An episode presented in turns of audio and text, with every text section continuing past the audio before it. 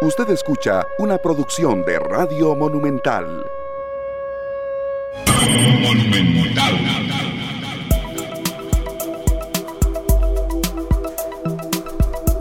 Las 3 de la tarde con 12 minutos. ¿Qué tal amigos y amigas oyentes? Bienvenidos, así es Monumental, la radio de Costa Rica. Muy, muy complacidos de estar con ustedes en esta nueva entrega de esta tarde, correspondiente a hoy, martes 2 de marzo. Estamos en este horario eh, distinto hoy de 3 a 4 y 30 de la tarde. Ya a las 4 y 30, como decía Randall Rivera, al eh, finalizar matices, entran todos nuestros compañeros de Pelando el Ojo debido a la transmisión del fútbol en eh, esta jornada, en el adelanto, el partido adelantado de la jornada que se tramita esta semana. Muchísimas gracias de verdad por estar con nosotros en www.monumental.co.cr, 93.5 FM y también eh, la señal en Facebook Live Canal 2 Costa Rica. Muchas gracias a la gente que nos reporta sintonía en carretera. Es una hora de mucho tránsito vehicular y como siempre les pedimos eh, prudencia en carretera, paz en carretera y por cierto será nuestro tema de arranque de hoy eh, haciendo el hilo conductor con lo que mencionábamos ayer, em, la entrevista que teníamos que generó mucha repercusión y que bueno, precisamente justo en el momento que estábamos haciendo esa entrevista,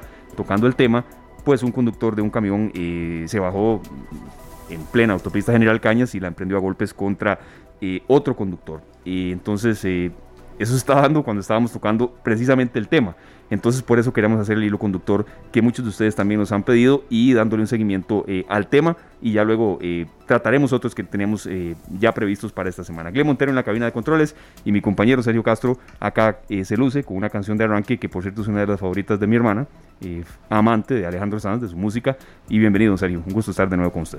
Gracias Esteban, igualmente buenas tardes a Glenn Montero también, a los que nos acompañan en el 93.5 del FM Radio Monumental, la radio de Costa Rica y también en Canal 2 Costa Rica en Facebook.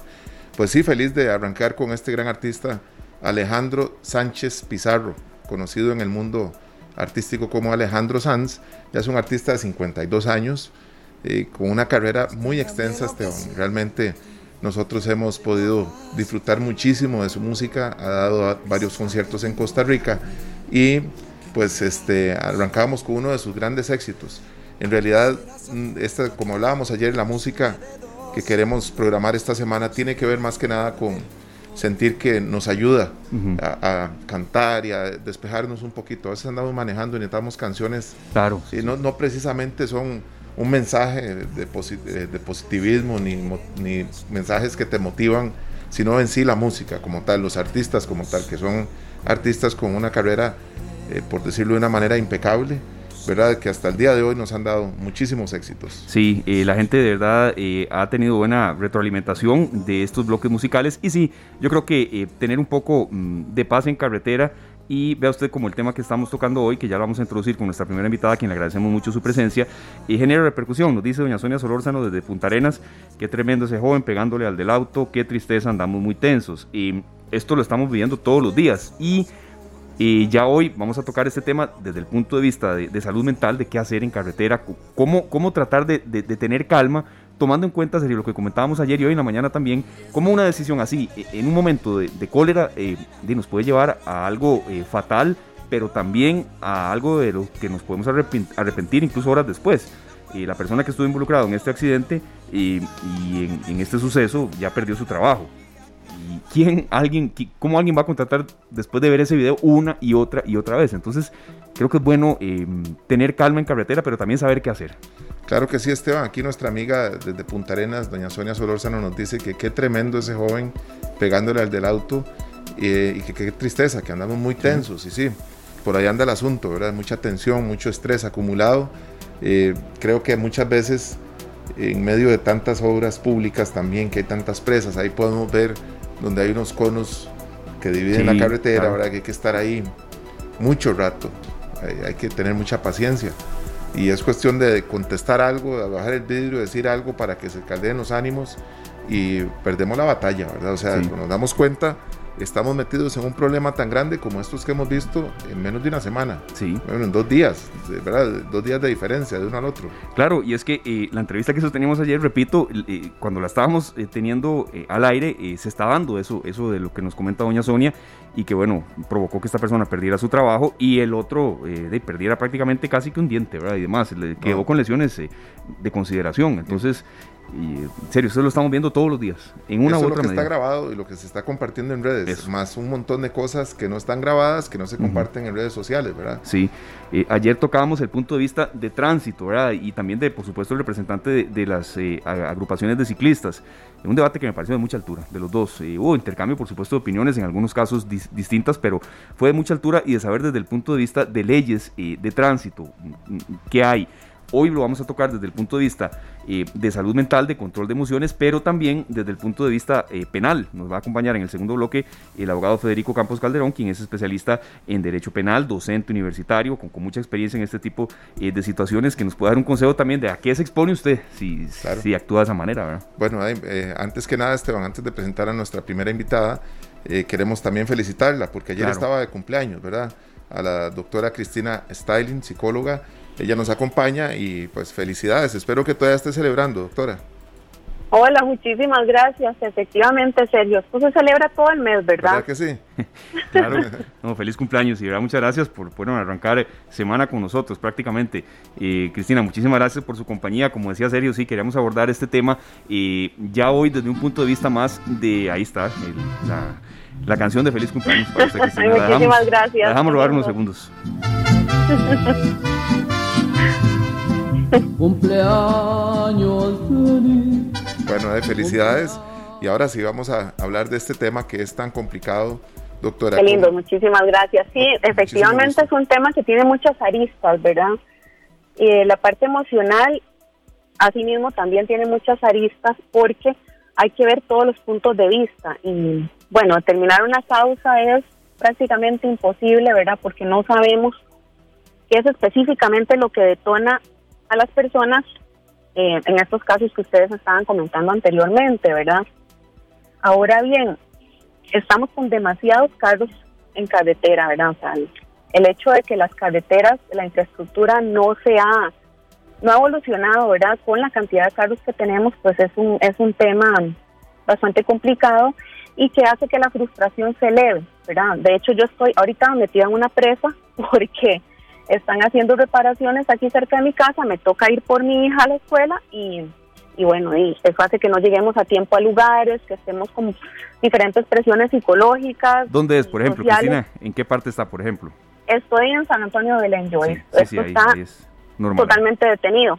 Entonces, eso genera muchísima frustración. Si a eso le sumamos ya situaciones que traen cola, ¿verdad? Como lo decimos, situaciones emocionales que traen cola en la vida de las personas, pues vamos a tener un resultado muchas veces no muy no muy positivo, ¿verdad? Y que va a tener consecuencias que no solamente nos va a afectar a nosotros, porque ahí ahí alcanzo a escuchar un poco lo que estaban comentando y sí, efectivamente, este muchacho, el trailero, perdió su trabajo, pero como daño colateral también posiblemente está afectando a su familia, está afectando a la persona que agredió y a muchas otras personas. Entonces, ay, a veces, a veces como que sí nos exponemos a un juicio social muy complicado, ¿verdad? Y en realidad, pues sí hay que ver como el trasfondo de las cosas. Estamos también educados en una sociedad donde se nos ha casi que impulsado a la agresividad pasiva. ¿A qué me refiero con esto? Que no se nos educa en la asertividad, en decir lo que pensamos, en decir lo que sentimos.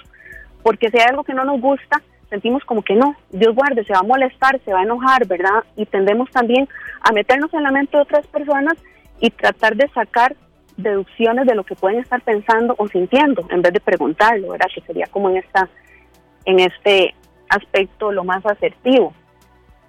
Entonces, son cosas que van sumando, es como el, ejemplo de la olla de presión, ¿verdad? Mal tapada. Eh, con el calor, el calor en este caso sería el detonante, se va calentando, se va haciendo más presión y si no tenemos ajustada bien la válvula de escape, en este caso sería la expresión emocional y expresión emocional con personas adecuadas, ¿verdad? Porque a veces en las emergencias que tenemos acudimos a amigos que muchas veces en su mejor intención, pero no nos van a dar el mejor consejo o incluso a la pareja y pues definitivamente no nos van a dar una opinión objetiva y profesional de lo que estamos viviendo y no van a analizar el trasfondo porque va a haber situaciones emocionales de por medio, ¿verdad? Entonces no haber una objetividad. Entonces, ¿qué es lo que pasa? Empezamos a acumular emociones, eh, ira, enojo, frustración, y si a eso le sumamos, tal vez probablemente una persona que tiene pobre control de los impulsos y pobre manejo de la frustración, pues entonces estamos viendo resultados de este tipo, ¿verdad? Sumamente violentos y con daños colaterales que no sabemos qué alcance tendrán, ¿verdad? Sí, es que eh, el tema ahí es, tienen que prestarse las dos partes, ¿verdad? Para que algunas cosas sucedan. Uno no, escucha o no sabe al final qué se venían diciendo, cómo llegaron a ese punto. Exactamente. Eh, qué detonó eh, esa acción pero en ninguno de los dos casos se justifica. En ninguno de los dos casos se justifica. Yo creo que eh, tenemos siempre un, una, una, voz que nos dice no, no, no, no, no, y, nos pasa a veces hasta con un comentario que vamos a hacer. Siempre tuvimos la oportunidad de no hacerlo. Exactamente. Un comentario. Ahora, es pensar, pensar antes de actuar. Y qué difícil, o sea, es más fácil juzgar que pensar, ¿verdad? O sea, claro. Definitivamente. Pero yo me imagino, doctora, por ejemplo, yo tengo que parar mi carro apagarlo. Sí, exacto. Bajarme del carro, caminar hacia el otro. O sea, son varias decisiones que estoy tomando, no es una sola. Y, son varias oportunidades que tengo de no hacer lo, que termino haciendo. Entonces, ¿cómo podría uno como, como ser humano, qué, podría recomendarle a usted en estos momentos? Doctora, usted está en medio de una presa ahí, en, en un parqueo literal. ¿Qué la hace a usted tener esa paz? Porque hace unos días estábamos hablando y la acababan de chocar. Ah, sí, también. Entonces, Exactamente. Eh, eh, en medio, mientras llegaban los del seguro, mientras llegaba el tráfico, mientras usted nos estaba atendiendo, ¿cómo mantener la calma? Es que definitivamente uno tiene que ir desarrollando esa capacidad. Definitivamente no es fácil y la persona promedio no desarrolla esa capacidad, no se da el chance de, trabajar la parte emocional y la parte mental, ¿verdad? Sino que es nada más como funcionamos por impulso, ¿verdad? Es una cosa de educación, ya eso trae, tiene muchísimas aristas y trae un trasfondo más allá. Sin embargo, una cosa así, un consejo rápido que les puedo dar es pensemos siempre las consecuencias de lo que estamos haciendo. Y cuando tomemos una decisión, pensemos si nos trae paz antes, durante y sobre todo después de que hagamos el acto. ¿Por qué? Porque si actuamos bajo impulso, no estamos teniendo paz, número uno. Y número dos, no estamos pensando qué va a ser después la consecuencia, cuáles van a ser, como le decía anteriormente, los daños colaterales de esto. ¿A quién voy a afectar? ¿Qué va a pasar? ¿Verdad? Con mi trabajo. Si yo me pongo a pensar eso, definitivamente no voy a actuar por impulso. Lo que pasa es que la adrenalina es una hormona muy, muy potente, ¿verdad? Y a veces eh, una cosa va llevando a la otra, ¿verdad? Tal vez la persona se molestó por algo, traía alguna situación anterior ahí, no, no sabemos si a la persona le dijeron le quedan tres meses de vida o, o la esposa le dijo quiero el divorcio o se dio cuenta que lo engañaban, o, ¿verdad? Tantas cosas que pueden suceder, no sabemos que estaba en la mente de cuatro persona. Meses, o lleva cuatro meses sin trabajo, no, no, entendemos el ejemplo que usted está mencionando, sí. Exacto, entonces una cosa lleva a la otra. Yo vengo y actúo por impulso de, se hace un disparo, ya eso es una cosa fisiológica, ¿verdad? Se hace un disparo de adrenalina y eso hace que se nuble la mente, ¿verdad? Entonces hay que tener mucho cuidado con también hasta las sensaciones físicas que tenemos cuando nos enojamos. Definitivamente hay que desarrollar el autoconocimiento para saber qué cosas nos detonan, porque igual a, a personas nos detonan cosas distintas y vemos las cosas de diferentes puntos de vista también. Y si a eso le sumamos toda la presión social que tenemos, ¿verdad? Y bueno, y este montón de cargos, una persona muy especial me da un ejemplo, meta usted un montón de ratones en una caja y ve a ver si no se terminan agrediendo. O sea, es como algo así, ¿verdad? O sea, hasta si estamos, si estamos confinados literalmente y aglomerados, eso va a generar mucha incomodidad también. Sí. Mucha incomodidad.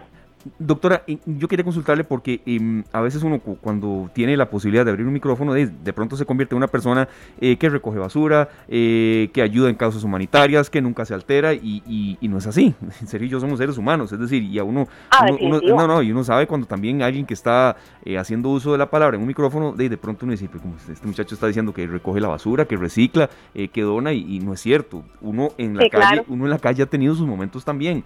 Ah, pero y sí ahí pongo las manos en el fuego por serio, yo nunca, nunca he llegado a un nivel como el de ayer, como el que hemos visto en el sábado en Alajuela, en los ciclistas, y lo de ayer no, eso jamás, y, no es así. claro.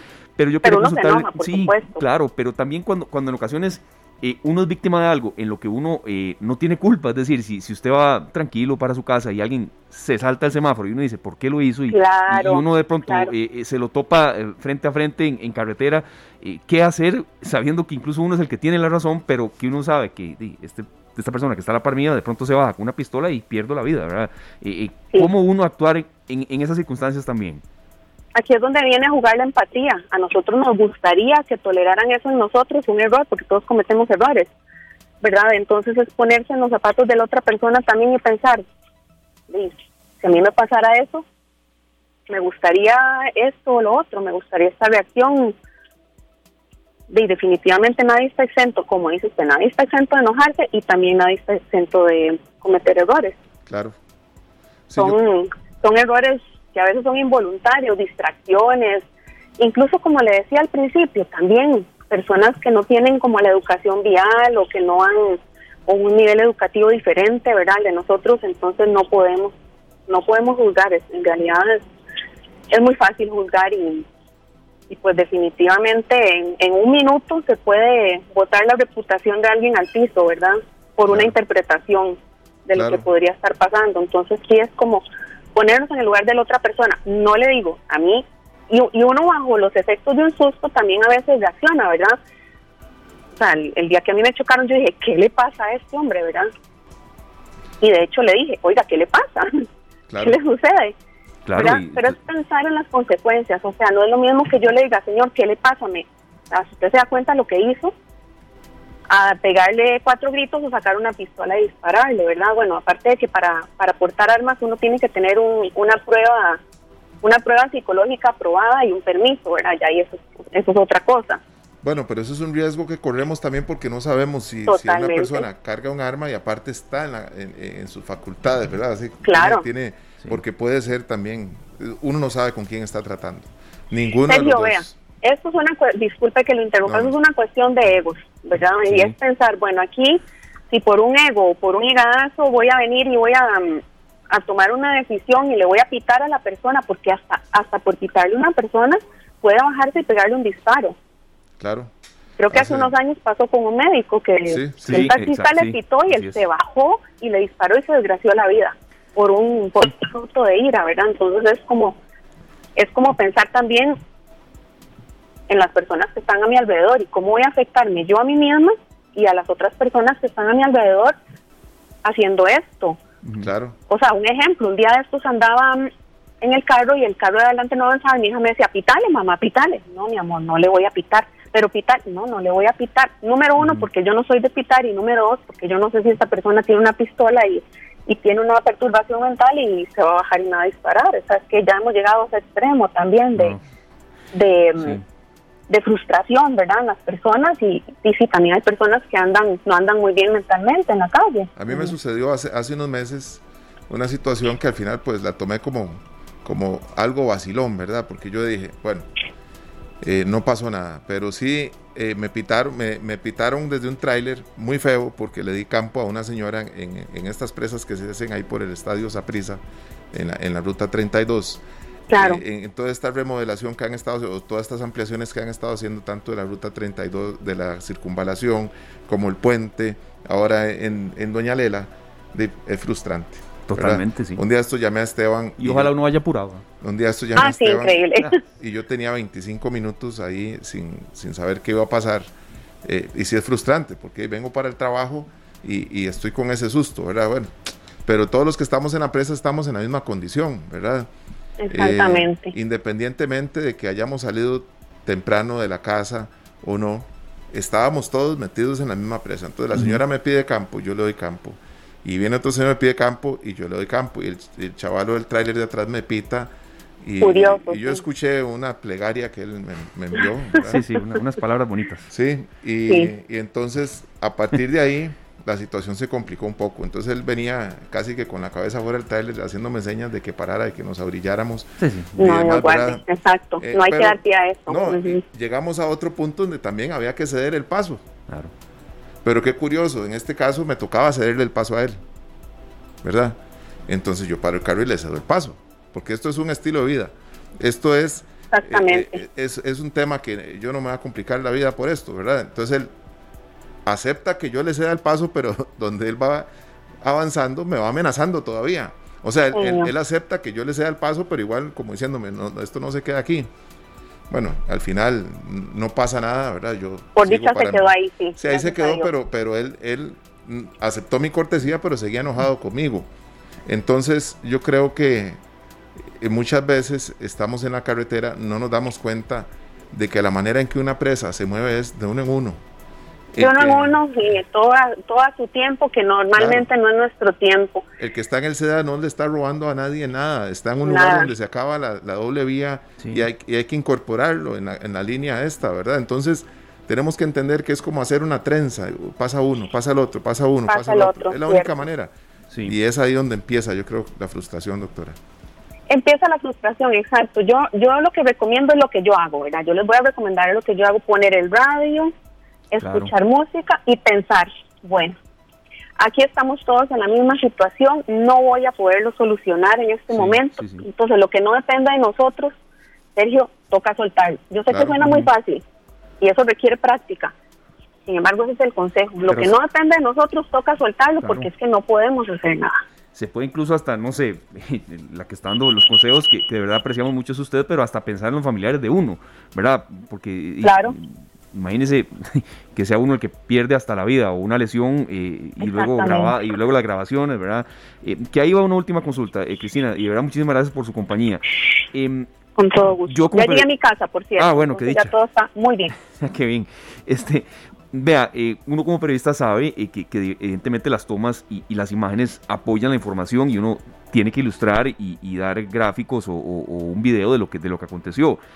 Así por supuesto, pero mm, yo quería ver, y si es una crítica hacia nosotros, bienvenida, ¿verdad? Eh, sé la cobertura súper profesional que Noticias Monumental se hace cuando hay sucesos de este tipo u otros, pero ¿qué tan, a ver, perjudicial puede ser que un medio de comunicación ponga una y otra y otra y otra vez un video eh, de lo que pasó, de agresiones así, eh, que está bien, uno entiendo perfectamente, yo no estoy diciendo que la información se tenga que presentar sin el video, y no, el video muestra lo que pasó, pero 10, 15, 20, 100 veces. Lo que pasa es que ahí nos exponemos al juicio social que le decía yo, ¿verdad? En donde van a haber 1500 comentarios diciendo que barbaridad, ese hombre agresivo, eh, quién le va a trabajo, qué horror, o sea, y no, no estamos exponiendo, en realidad es la parte abstracta, que es todavía más complicado, pero no estamos exponiendo la, la parte abstracta. Entonces, bueno, literalmente son los hechos y los hechos es lo que podemos probar. Entonces, desgraciadamente aquí, ¿verdad? no podemos probar qué fue lo que detonó a este hombre o a la señora que atropelló a los ciclistas. Eh, sin embargo, sí, lo que yo recomiendo es que tratemos de ser un poco más empáticos, pero a nivel general de sociedad, ¿verdad? Yo no lo, no lo hablo eh, únicamente con los medios. Y yo creo que Monumental en eso están pero súper bien, súper bien porque sí tratan de presentar la información y hacer este tipo de análisis, ¿verdad? Que en realidad para hacer un análisis de los de los detonantes duraríamos meses, ¿verdad? porque es todo un análisis sociológico, psicológico. Eh, y es, individual. Complejo. Es correcto, es individual. Lo que pasa es que también expone, expone una situación social, como le explicaba yo, y una, y una y una situación psicológica. Y vea, los chiquillos ahora, nosotros los estamos criando con la era de la información, con muchísimas facilidades. Entonces también hay un temita ahí de gratificación inmediata que, que valdría la pena tratar más adelante. Estamos acostumbrados a tener lo que necesitamos rápido, instantáneo, y eso nos nos va deteriorando lo que es el manejo de, de la frustración. Eso nos va, nos va deteriorando la disciplina también, el saber esperar. Y si a esto le sumamos la cantidad de carros que hay, pues ya estamos viendo los resultados, ¿verdad? En, en las calles. Claro es una cuestión de educación también. Bueno, vamos a tratar ese tema más adelante. Doctora, muchísimas gracias por acompañarnos. Sabemos que es una tarde muy ocupada con citas y, y demás, así es que este va muy oportuno todo lo que logramos conversar con doña Cristina. Claro, consejos de verdad, un ABC de qué hay que hacer eh, con esta guerra en carreteras. Y sabe también por qué serio, Cristina, y todos los que están con nosotros, porque hay muchas reparaciones eh, o ampliaciones o remodelaciones en marcha. Eh, la de Guadalupe todavía le queda su tiempo. aquí en La Bruca, bueno, es un caos, de verdad, entre una, dos, tres de la tarde. Esa ahí en San Antonio de Belén, lo de Alajuela. Entonces, vamos a tener que acostumbrarnos y tener paciencia porque hay obras en marcha que luego todos vamos a disfrutar, ¿verdad? Bueno, Paciencia y buena actitud, por favor, de eso. Yo sé que es difícil a veces cuando están pasando cosas, pero la actitud es todo. Exacto. La actitud puede cambiar completamente un día. Muchísimas gracias y eso vamos a tener que trabajarlo constantemente. Así es. Bueno, con muchísimo gusto y gracias a ustedes, Esteban y Sergio, por, por el espacio. Igual, muchas gracias. Gracias, Cristina Styling, eh, psicóloga y que nos eh, ayudaba a, entender un poco, bueno, qué produce una reacción de este tipo, pero sobre todo, serio, qué hacer y, no, y no repetir situaciones como la de los últimos dos días. Ahora que hablábamos de esto, de, las ampliaciones, recordemos que se está trabajando ahí en, lo que era la rotonda, de, lo que se conoce como la rotonda del, gallito en, en Guadalupe. Sí pero todavía no han empezado a trabajar en el, en el empalme de la circunvalación sí, no, no, que va por, por Calle Blancos, ¿verdad? Falta. Ahí donde termina. Y están empezando con la de la bandera. La lavandera es la que están trabajando ahora, la de Sabanilla, ¿verdad? Eh, eh, esa es la, eh, la, sí, la, está la parte, sí, la de la bandera y también genera un caos vial terrible porque pasa por ahí mucho en la de Betanio. Entonces, sí, eh, sí es toda esa zona. Mucha paciencia. Mucha paciencia. Yo pienso que de ahorita vamos a estar con carreteras mucho más favorables para todos nosotros y, y, de verdad tenemos que pensar muy bien en el sustento de nuestras familias. Eh, este muchacho perdió el trabajo.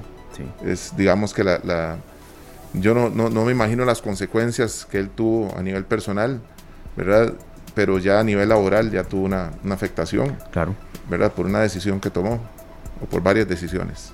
Así es, es exactamente lo que queremos evitar y lo que queremos construir en este tema que ya tendrá una última lista después de la pausa, que es desde el punto de vista eh, penal, qué le puede suceder a ustedes si pierde la cabeza de esa manera, eh, porque también puede enfrentar, puede enfrentar un proceso y, queríamos precisión en los términos y en lo que le puede suceder eh, a, una, a una persona en este tipo de situaciones. Las 3 de la tarde, 40 minutos, la pausa y venimos con mucho más.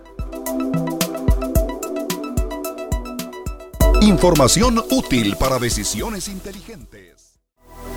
Porque un solo punto de vista no es suficiente. Esta tarde.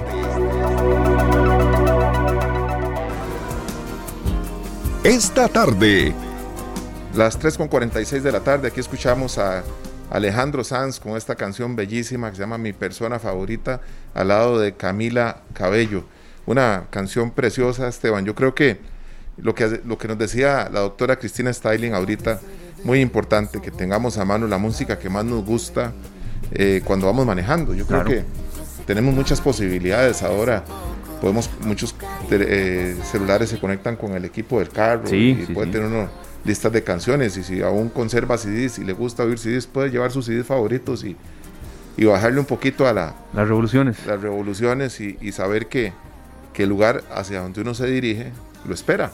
Sí. Y si va, uno tarde, yo pienso que si no todos, la mayoría, cargamos un celular, podemos orillarnos, hacer una llamada, o si andamos humanos libres, hacer una llamada corta y, pedirle a la persona que nos espera que nos tenga paciencia por un tema de, tránsito, ¿verdad? Así es que con esto le aportamos muchísimo a las tardes de, de, nuestros amigos y a nosotros mismos, Esteban, con música que nos pueda generar paz. Sí, y a veces saber que, que, una pequeña acción en carretera, así como nos decía la, especialista eh, en salud mental, en, materia de psicología, eh, la podemos, nos podemos arrepentir de eso mucho tiempo, ¿verdad? Y no solamente por perder el trabajo, sino también por alguna consecuencia desde el, desde el punto de vista judicial, eh, legal, penal, y es por eso que le, agradecemos de verdad mucho a don Federico Campos.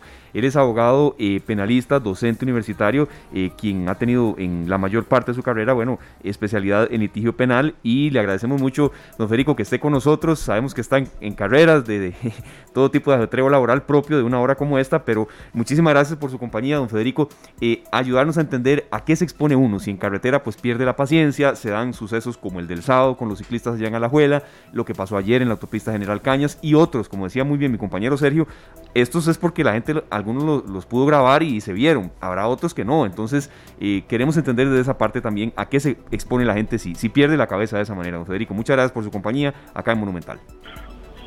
Sí, muy buenas tardes, Esteban. Gracias por la invitación a ambos y y bueno, pareciera que hay un tema ahí bastante eh, de moda, lamentablemente, que tiene que ver con la violencia en carreteras y, definitivamente es un tema de, creo que de, interés y de mucha atención, ¿verdad? Porque una situación que puede ser, como decimos eh, en Cartago, yo que soy de Cartago, eh, una situación que puede ser muy sin gracia puede terminar en una atrocidad, ¿verdad? Un homicidio, en un asesinato y, alguien que, que, salió a hacer un mandado probablemente muy cerca no se imagina y, y, puede ser que en el camino termine asesinado o asesinando, ¿verdad? Claro. Eh, eh, licenciado, nosotros vemos las noticias y, y, pues uno, como dice, como nos decía ahora la doctora, uno empieza a juzgar, ¿verdad? Y a emitir ya este, ciertos criterios sin tener conocimiento de qué es lo que realmente sucede, sucede en estos lugares. Para una señora como esta, pues eh, a la hora de ir a un debate o ir a, exponer su caso, pues tiene un, montón de, de, personas que acompañaban, bueno, eran varios los ciclistas y es la versión de ellos contra ella sola y su hija, creo. Eh, ¿Cuál es el, el, el, resultado de estas situaciones que se dan en carretera cuando nos enfrentamos ya en un juicio, verdad? El que reacciona, el que al final cierra el capítulo con un, con un hecho de estos, ¿a qué se expone? Eh, bueno, es importante decir algo o recalcar algo que usted acaba de mencionar y es que muchas veces hay detalles que no los vemos y nos limitamos a juzgar desde afuera solo viendo el pedacito del video que se, que se volvió viral y, tal vez no vemos aspectos anteriores que podrían ser importantes para la determinación de la verdad.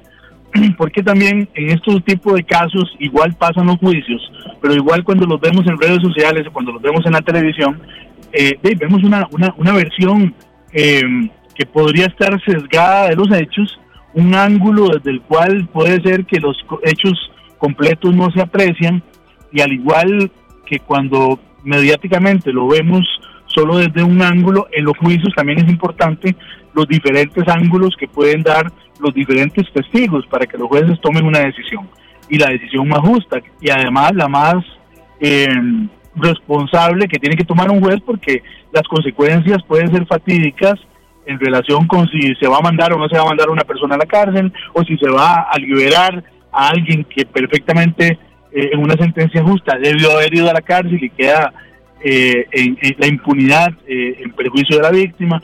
Entonces se puede cometer injusticia en cualquiera de los dos lados. Pero lo importante es que en un proceso penal, frente a una situación de estas, los jueces tienen que valorar todos los puntos de vista posibles.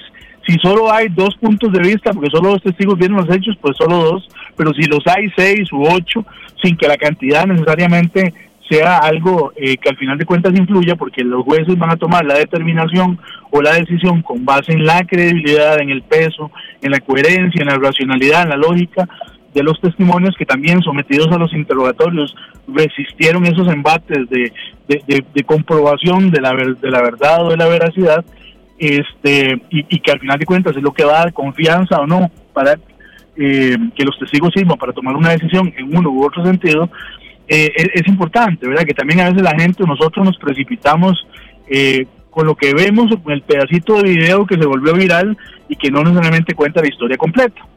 Ahora, eso no quita que, aunque contemos con un pedacito de, la imagen de lo que sucedió desde un ángulo muy específico, eh, no, no quiere decir que tampoco estemos tan errados en la valoración que podamos hacer y que eventualmente, desde el ángulo que sea, podamos perfectamente eh, visualizar y concluir que allí hubo un homicidio o unas heridas eh, o unas lesiones culposas o unas lesiones dolosas malintencionadamente provocadas eh, o, muchos delitos que se podrían dar dependiendo de las variables y las circunstancias y el contexto en que se dan los hechos que podrían ser un delito u otro, ¿verdad?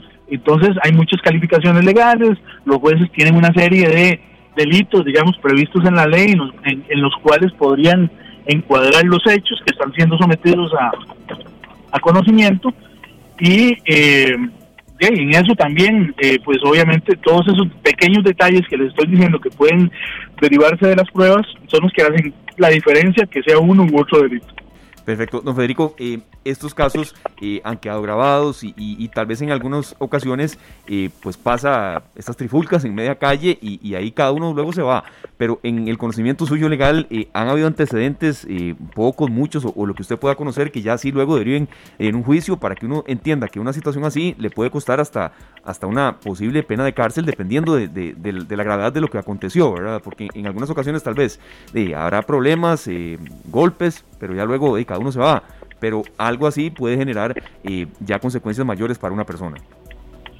Sí, claro, claro. Y estas pruebas o estas grabaciones que quedan en los teléfonos eh, celulares normalmente es lo que lo que más sucede, eh, sirven como prueba perfectamente, no solo para detener a una persona que pudo haber hecho, cometido una lesión eh, o, haber golpeado, agredido a otra persona y que después este, huye y, puede ser perfectamente localizada o identificada a través de uno de estos eh, videos.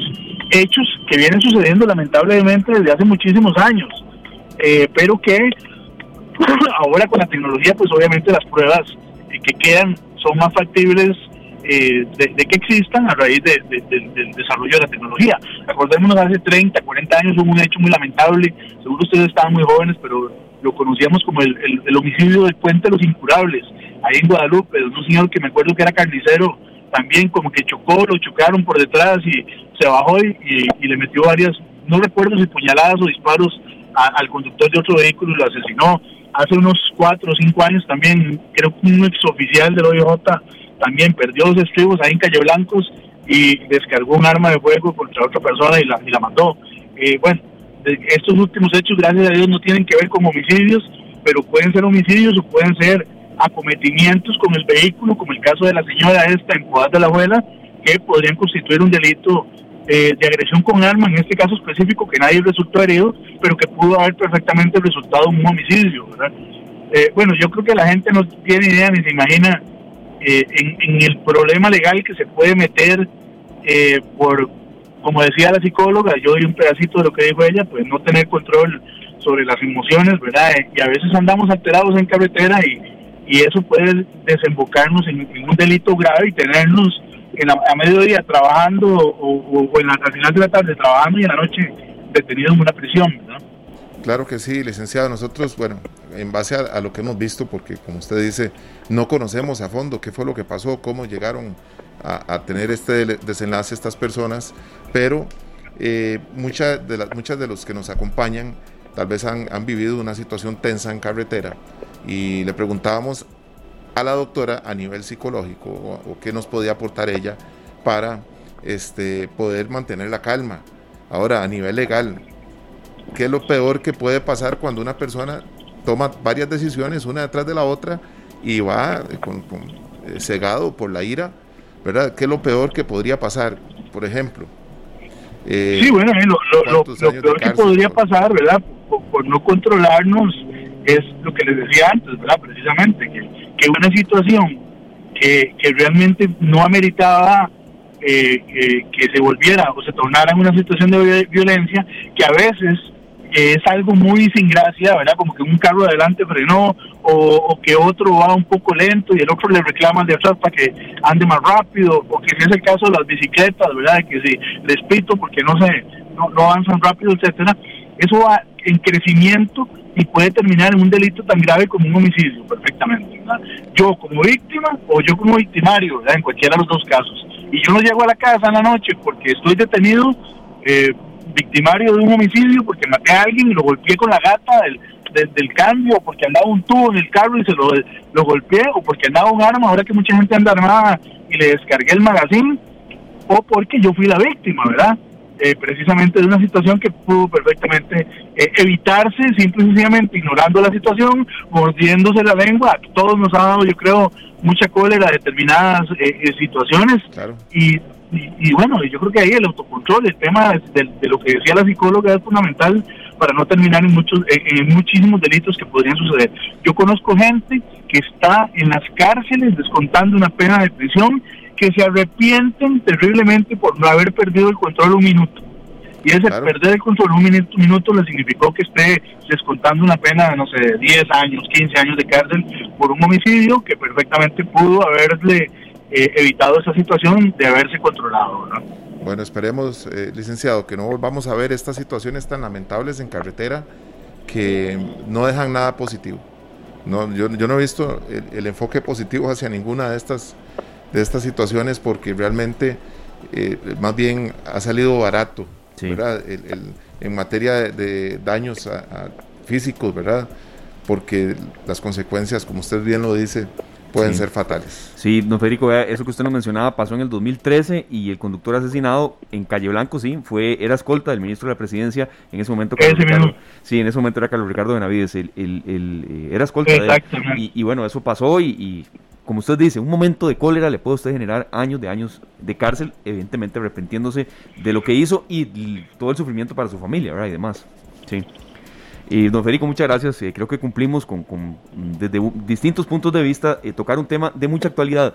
Y como decíamos también, don Federico, ¿sabe por qué? Porque hay muchas eh, ampliaciones, obras en carretera que, y en Costa Rica hay tanto carro y ahora la restricción vehicular cada vez es más flexible y entonces estas situaciones se van a seguir presentando, pero lo que no queremos, y esa era la trinchera que queríamos abrir, es, situaciones como lo de ayer, como lo del sábado y como lo de, y como la semana anterior y tras anterior, y ese era el, el propósito, don Federico, muy amable estamos para servirle. Bueno, Dios quiera que de verdad no, no, no empeoren las cosas y que, efectivamente todos nos podamos controlar y medir las consecuencias de lo que puede suceder en una situación de estas.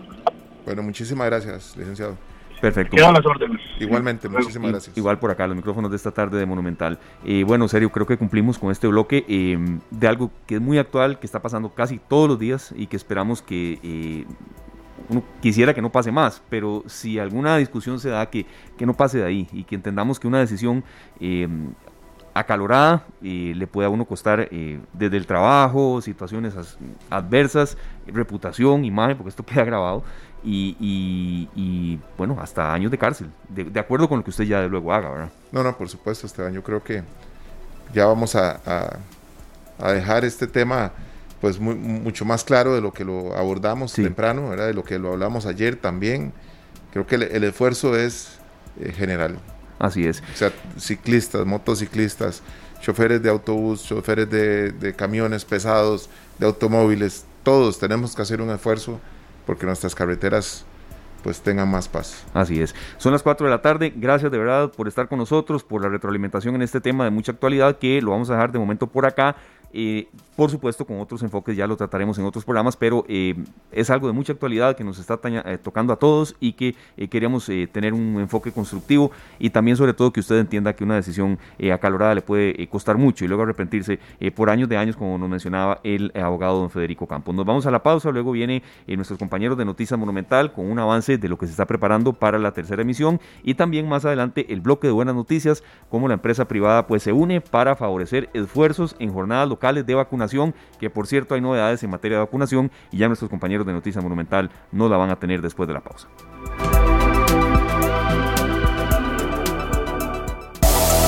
Examinamos con detalle el acontecer diario. Esta tarde. Esta tarde. Porque un solo punto de vista no es suficiente. Esta tarde. Las 4 de la tarde con 5 minutos, hora propicia para escuchar el avance de nuestros compañeros de Noticias Monumental desde sala de redacción.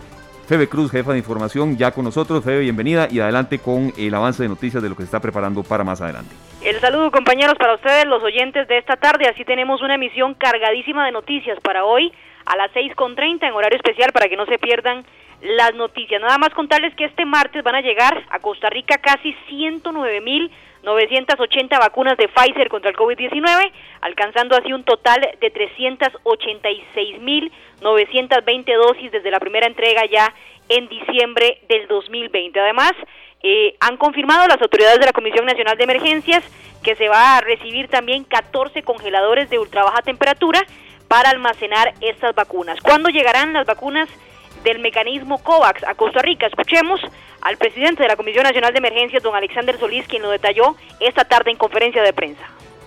Esta tarde. En el caso de COVAX, durante el mes de mayo estaríamos recibiendo aproximadamente 218 mil dosis.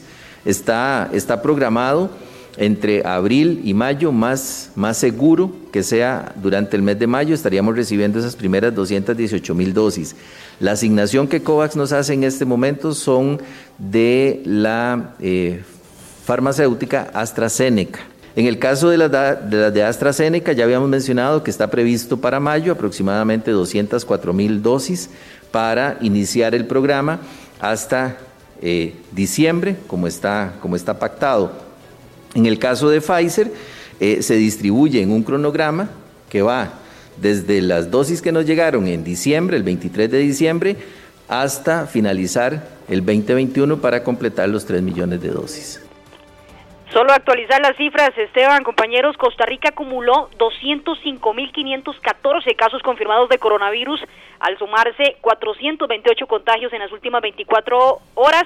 Respecto a las hospitalizaciones, 237 personas permanecen en un centro médico en este momento, de las cuales 141 están en una unidad de cuidados intensivos. Otro de los datos que han actualizado es que en las, en las últimas 24 horas se presentaron 8 fallecimientos relacionados con la enfermedad para un total de ya de 2.820 decesos desde el inicio de la pandemia. Otro de los temas que se han generado durante esta tarde es la cifra de un total de 198 personas en nuestro país que se han enfermado de COVID-19 después de haber recibido la primera dosis de la vacuna de Pfizer. Es decir, ellos tuvieron la primera dosis, tenían que esperar 21 días para recibir la segunda dosis y en ese en ese lapso de tiempo 198 personas se han contagiado del virus. Escuchemos a Xiomara Abadilla rápidamente, jefa del subárea de vigilancia epidemiológica. Esta tarde. De acuerdo a nuestros registros, tenemos un total de 198 pacientes que han sufrido de la enfermedad. ¿Por qué se da esta situación? Bueno, generalmente cuando el paciente llega, pues muchas veces se este, desconoce que está en un proceso de incubación de la enfermedad. Una vez que se le coloca la primera dosis, eh, días después puede abrir el cuadro clínico. Por lo tanto, este, pues tenemos que esperar que pase su estado de enfermedad y este, con una diferencia de 90 días podrá poder completar la segunda dosis para completar esquema. Nada más contarles que otro de los temas de la conferencia de prensa es ya que se ha descartado aplicar cierres y medidas restrictivas durante Semana Santa, tal y como pasó el año pasado. A las 6.30 también vamos a ampliar sobre una comparecencia que tendrá el ministro de Seguridad Michael Soto en el Congreso para referirse a, a la seguridad del país, pero también se le preguntará sobre el robo de armas en la Academia Nacional de Policía el fin de semana y también estarán o no las universidades en la ley de empleo público. Se ha presentado una moción, esta tarde se ha aprobado y hay una confusión. Nosotros a las 6.30 les vamos a explicar qué pasará con las universidades públicas y la ley de empleo público, compañeros. Perfecto, Fede, de 6.30 a 7.30. Es una hora de noticias hoy, después de Pelando el Ojo. Y Fede, mucha eh, conciencia en la gente porque mm, usted nos ilustraba todos estos datos y todas estas cifras del coronavirus y la afectación en nuestro país. Y marzo es un mes en el que hay más movimiento, restricciones que se flexibilizan y eh, lo que menos queremos es de nuevo eh, ir hacia atrás, ¿verdad? Y que podría ser un enfoque aparte, ¿verdad, Esteban? Para ampliarlo, creo que en, los programas de Monumental, eh, el hecho de que a usted lo vacunen, la primera dosis contra el COVID, no significa que ya usted pueda andar por la libre, ¿verdad? No decimos que estas 198 personas lo hicieron así, pero hay que protegerse, seguir con los protocolos, la mascarilla, para recibir ya la segunda dosis, porque si no, eh, bueno, se van a contagiar en medio del proceso de vacunación. Bueno, sería muy lamentable, ¿verdad, Febe? Porque Totalmente. Lo que ha costado, ¿verdad? Este, tener esto a, nuestra disposición y perder esa oportunidad tan grande. Sí, la gente que, que por dicha ya ha podido vacunarse, imagínense lo que estamos esperando eh, así que bueno, a, cuidarnos y a esperar que sea un marzo que nos trate mejor cuando estamos a cuatro días de cumplir un año de tener pandemia. Exactamente, sí, a cuatro, a cuatro días de ese 6 de marzo del 2020 que, que no vamos a olvidar nunca. Muchas gracias, Febe. Con gusto, compañeros. Feliz tarde. Igualmente, gracias. Igual para todos allá en Redacción de Noticias. Recordemos entonces de 6 y 30 a 7 y 30 la tercera emisión de Noticias Monumental y de 4 y 30 a 6 y 30 Pelando el Ojo. Las 4 de la tarde con 11 minutos. Muy complacidos de retomar el bloque de buenas noticias y sobre todo, Sergio, cuando la empresa privada pues se une para ayudar eh, precisamente y haciendo el hilo conductor con lo que se estaba mencionando en este avance de noticias, eh, la posibilidad de vacunaciones. Porque Radio Monumental cree que juntos saldremos adelante, le traemos la nueva sección Buenas Noticias, porque juntos sacaremos el país adelante. Una producción de Radio Monumental. Esta tarde.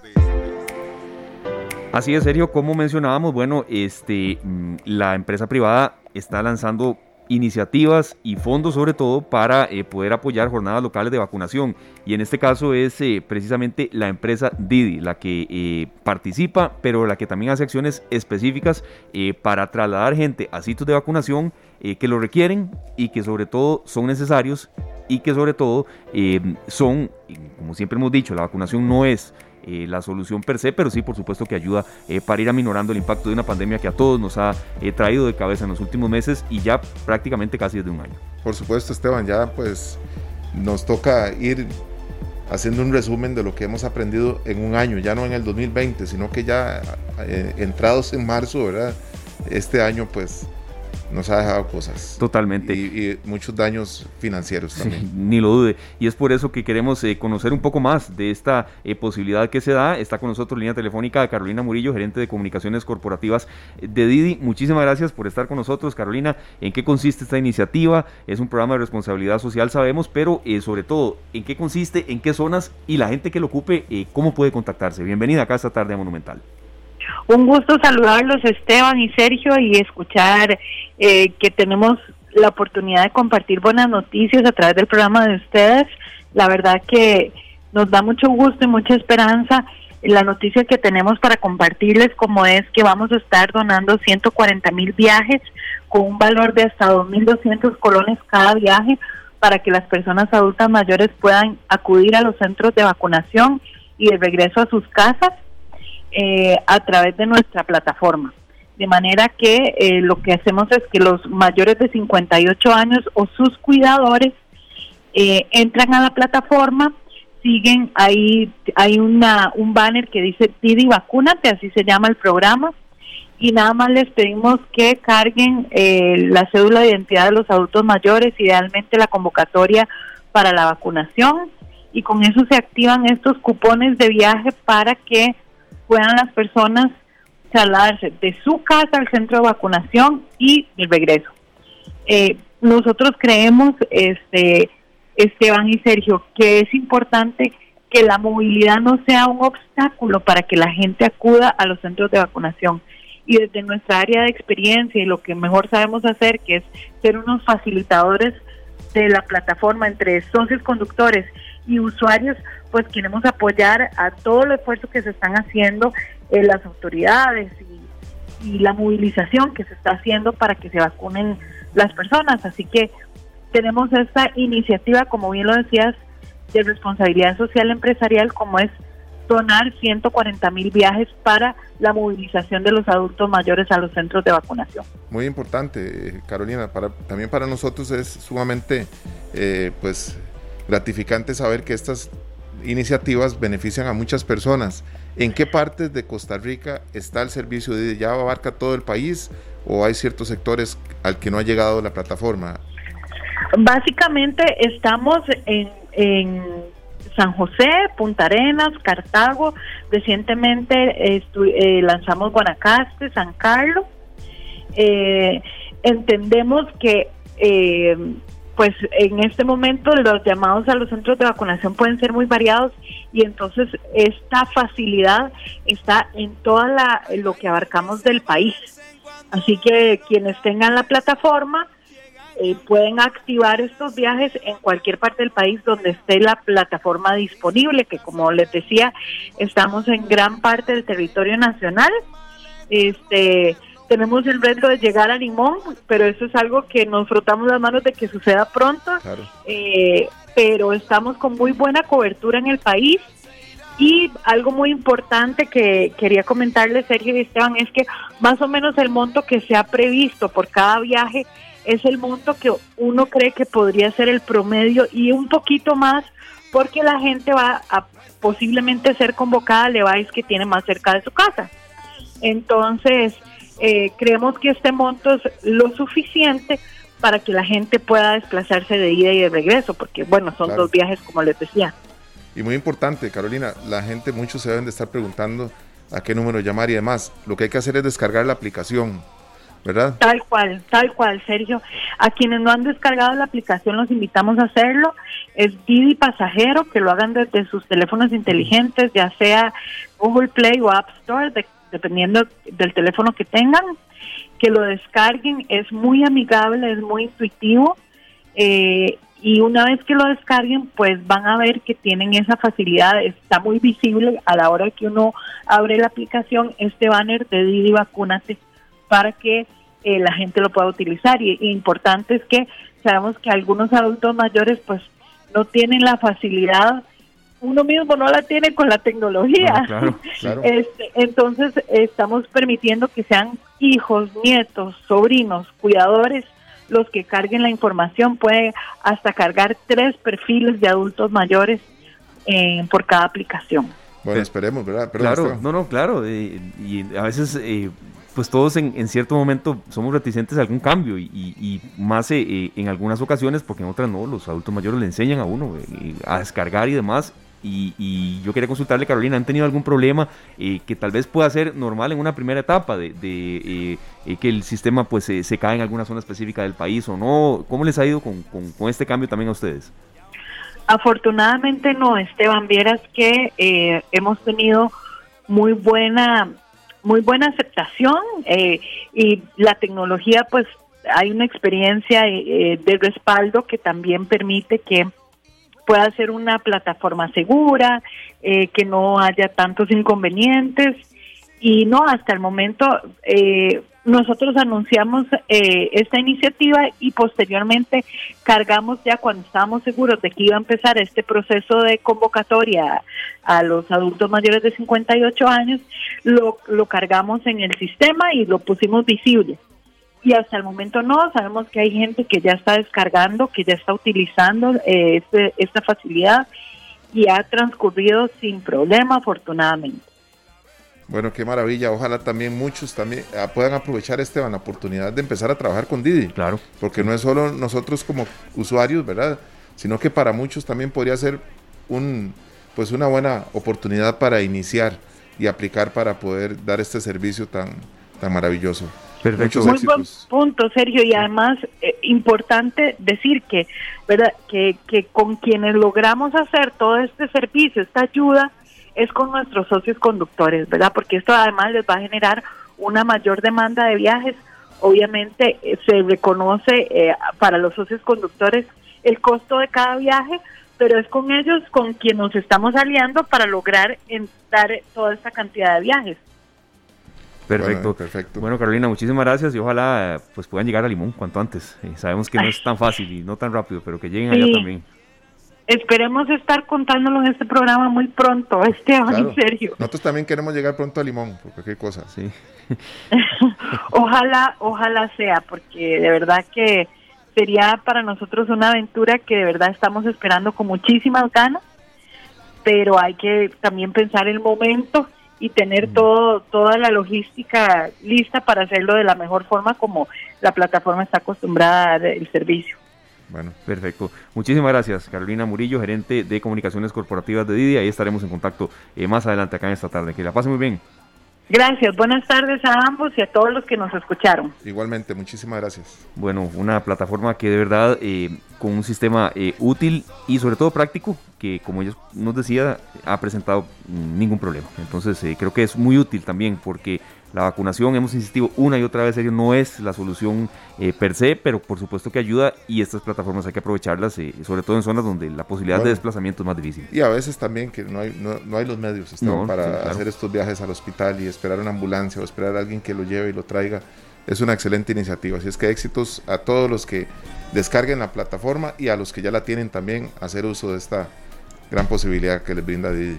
Así es. 4 con 21, nos vamos. Muchísimas gracias por haber estado con nosotros en un programa eh, variado que queremos con un enfoque muy constructivo para eh, evitar más situaciones en carretera como las que hemos vivido en las últimas eh, semanas. Usted nos dice con qué nos vamos, no serio, y dándole ya casi la bienvenida a todo el elenco de Pelando el Ojo que ya está bajando por acá. Bueno, tenemos a este artista de hoy que es Alejandro Sanz, un artista de 52 años y del disco más, eh, un disco que yo vendí personalmente, Esteban, yo vendía discos y, y, era aquella época en que los grandes lanzamientos se hacían a finales del año, ¿verdad? Buscando septiembre, por ahí. Y el 9 de septiembre sale a la venta a nivel mundial el álbum más de Alejandro Sanz. Vendió más de 5 millones de copias, es el disco que más copias ha vendido en la carrera de él. Y tiene canciones como Y si fuera ella, Amiga mía, Aquello que me diste. Eh, si hay Dios, siempre de noche. Pero nos despedimos con la número uno y creo que es la canción más emblemática de su carrera. Yo creo que sí. ¿Verdad? Corazón partido. Con esto, pues, les deseamos feliz tarde. Gracias.